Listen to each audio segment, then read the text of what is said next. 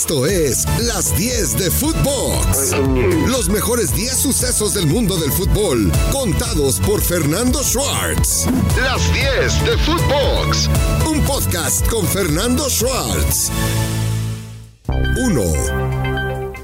En un abrir y cerrar de ojos, Toluca, de no pagar, paga 33 millones de pesos al quedar en el lugar número 16 de la tabla de cocientes. ¿Quién se iba a imaginar que un diablo, el más ganador en torneos cortos, caería dramáticamente en su situación porcentual con los últimos torneos que ha tenido?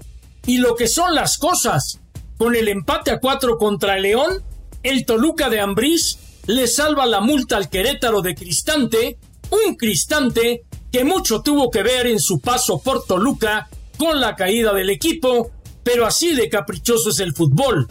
Tijuana en el 17, Bravos de Ciudad Juárez con un Tuca Ferretti que nunca le encontró la forma a los de la frontera, quedan en el lugar número 18. Un vibrante partido donde León jugaba a calificar, Toluca a no pagar y el resultado un espectacular 4 a 4. Si este León hubiera jugado así con Holland, estaría en repesca o liguilla. Si este Toluca tuviera una mejor defensa, seguramente otro hubiera sido su destino en la tierra, en la tierra guanajuatense, a final de cuentas, a Ambriz se le estaban dando las cosas, pero finalmente todo termina en un lacónico empate a cuatro. 2. Y ya está la repesca. Puebla querrá cobrarle a Mazatlán que los mazatlecos allá en Sinaloa lo dejaron fuera, lo dejaron fuera de pasar directo a la liguilla, un Mazatlán con un cierre espectacular bajo el mando de Gabriel Caballero y un Puebla que festeja aniversario el fin de semana y se le ha caído al Arcamón. El juego excluyente dentro de la repesca es el de Chivas frente a Pumas. Unas Chivas con cuatro victorias al hilo, unos Pumas que tienen que jugar a media semana la Liga de CONCACAF, partido final de campeones contra el Seattle Sounders y de ahí Guadalajara pudiera aprovecharse, pero Pumas nunca se da por vencido. Los Rayados de Monterrey van frente al camaleónico Atlético San Luis, que se había enrachado que ganó en sus tres visitas al Azteca y que termina de caer en casa frente a Santos, mientras que Rayados terminó ganando. Y el medroso Cruz Azul va frente a un Necaxa de Jimmy Lozano, que ya les ganó en el Estadio Azteca y que es un clásico de antaño. Muchos dicen, qué mediocridad del fútbol mexicano. Yo digo, vive el sistema de repesca, viva el sistema de liguilla que a final de cuentas mantienen la alegría hasta el final del torneo. 3. Increíble lo que hizo Fernando Ortiz con el América. Rescató seis victorias y un empate.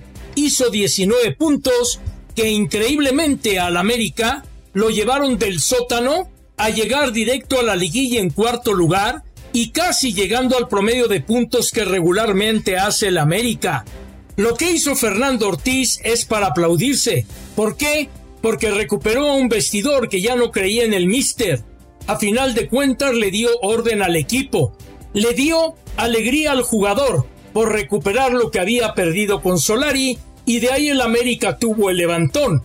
Se ha condicionado que Fernando Ortiz siga al frente del América si es que llega a semifinales. ¿Qué quiere decir esto?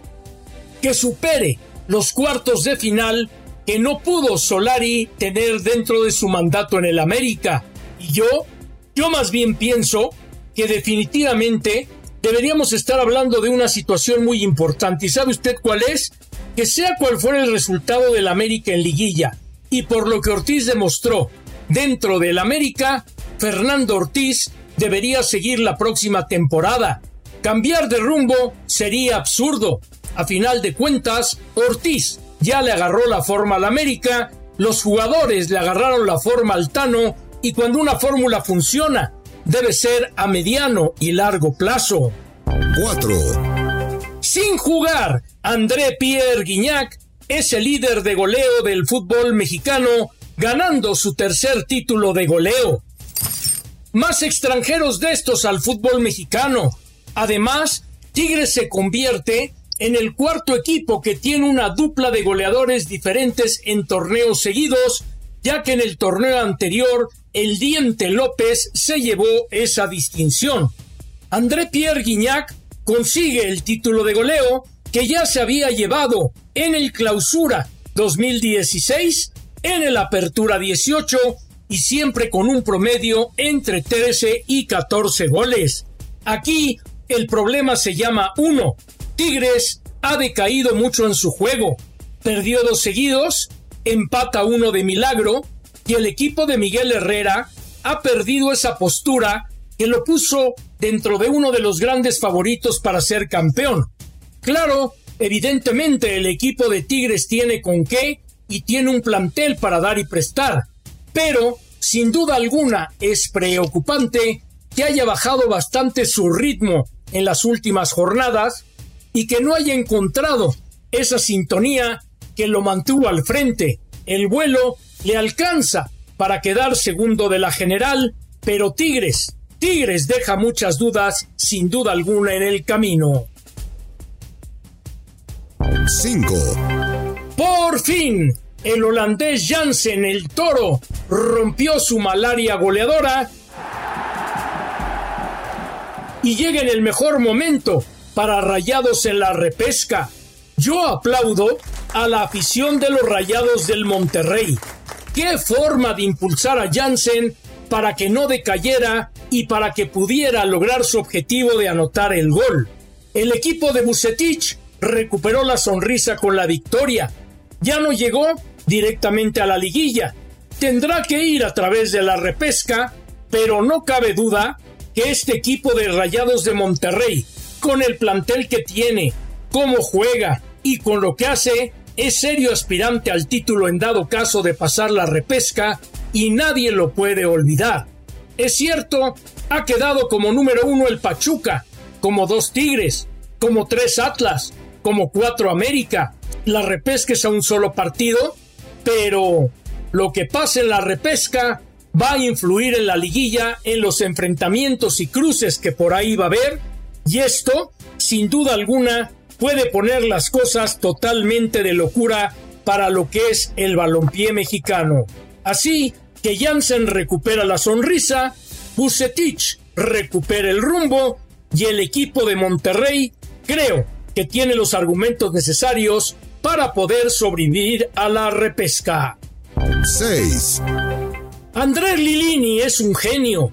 Manejó su banca extraordinariamente bien para borrar al Pachuca superlíder que guardó algunas piezas y Dineno, llegando a su gol 39 y 40 con Pumas, fue el comandante que ha llevado a Pumas a estar vivo en la liguilla, en la repesca y por supuesto buscando el título de la CONCACAF frente al Seattle Sounders. El equipo de Pumas está integrado a Lilini. Lilini está perfectamente adaptado a sus jugadores y es que Andrés que entró de interino cuando se fue Mitchell, simplemente es un técnico que se ha ganado al vestidor, un director técnico que ha sabido manejar muy bien las piezas y que sin duda alguna es un técnico triunfador porque sabe hacer equipo con la afición, con su cuerpo técnico y con el equipo. A Dineno lo guardó en la banca y cuando lo metió, Pumas explotó. Además, la nueva posición que le ha encontrado a Diogo está marcando también una diferencia y claro, Alfredo Talavera se ha convertido en parte fundamental del conjunto universitario. Así que para Pumas, puras albicias, porque el equipo de Pumas está vivo en dos frentes, tal y como lo había prometido André Lilini. 7. Las Chivas Rayadas del Guadalajara con un cadena encadenado, llegó a las cuatro victorias consecutivas y a la parte alta de la repesca. Que no le tendieron la cama Leaño, se la tendieron con toda almohada, sábana y cobijas. De que Chivas recuperó el fútbol, sí, porque Cadena es un hombre inteligente y simplemente no se puso a inventar. Puso a cada quien en su posición, puso a cada quien donde debía estar y bueno, pues a final de cuentas y de esta forma, el equipo de Guadalajara ha logrado de nueva cuenta engancharse con la afición, ha logrado de nueva cuenta que se cree en su fútbol, pero el fútbol es canijo y lo es porque jugar la repesca a un partido puede borrar completamente todo lo que se pretenda con Ricardo Cadena, que para mí, al igual que en el caso de Ortiz, no me importa cuál sea el resultado dentro de la repesca y la liguilla, porque a final de cuentas encontraron un técnico que se ganó un vestidor, un técnico que supo sacar las mejores virtudes de cada uno de sus jugadores y porque levantó al equipo de Guadalajara del pozo en el cual se encontraba. Así que sea lo que fuere y lo que pase, si a Mauri Vergara es inteligente, cadena debe de seguir. 8. Carleto Ancelotti y el título 35 de Real Madrid, una historia dulce, pero más para el técnico de la ceja erguida, Carleto Ancelotti, que era un fino mediocampista y que es el primero en el mundo, el primero en la historia, con cinco títulos, uno en cada liga de las más importantes de Europa, un histórico, en Italia con el Milan, en Francia con el Paris Saint-Germain, en Alemania con el Bayern Múnich, en la Premier League en Inglaterra con el Chelsea y ahora por fin alcanza su primera liga española con Real Madrid. Un Real Madrid que tiene en Modric un motor impresionante, a un Benzema en estado de gloria que aún entrando de la banca no podría perderse el festín de la coronación contribuyendo con su gol frente al español de Barcelona el mejor arquero del mundo, Thibaut Courtois, pero sobre todo un Ancelotti que pudo cubrir las carencias del equipo de Real Madrid en momentos difíciles, un Ancelotti que supo perfectamente manejar su banca y sus relevos, y un Ancelotti que ahora tiene la misión de poder llegar a la final de la Champions frente al dificilísimo Manchester City. Pero no cabe duda que Ancelotti ha tenido un regreso triunfal al equipo de Real Madrid, aunque muchos llegaron a dudar de él. 9. Raúl Jiménez continúa peleado con el gol y Raúl pide calma. Raúl sabe, y lo declaró al equipo del Wolverhampton en su página web, que no se preocupa porque los goles van a volver y van a volver a racimos. Lo que debemos de entender es que Raúl Jiménez le cambió la vida el golpe de cabeza que tuviera frente a David Luis y evidentemente que sus condiciones futbolísticas lo resintieron y tuvieron que cambiar dentro del terreno de juego. Se trata de un Raúl Jiménez remasterizado que estuvo a punto de perder la vida, cuya principal virtud, el fútbol aéreo, ya no es el mismo, y eso es algo que se debe de comprender. Además, se le debe aplaudir al hidalguense la fórmula de seguir hacia adelante, de no darse por vencido e ir siempre buscando un nuevo objetivo. Ahora que perdió de vista la red, obviamente Raúl Jiménez quiere volver por sus fueros y estoy seguro, segurísimo que lo va a lograr porque es un hombre de ímpetu y un hombre muy profesional que simplemente entiende que la vida le cambió después de ese encontronazo y que ahora sus virtudes dentro del terreno de juego tienen que ser totalmente diferentes al servicio del equipo. 10. Papá, papá Rubo, deja que tus hijas Silvana y Tatiana y que su hijo Marcelo se puedan desarrollar bien en el mundo del fútbol.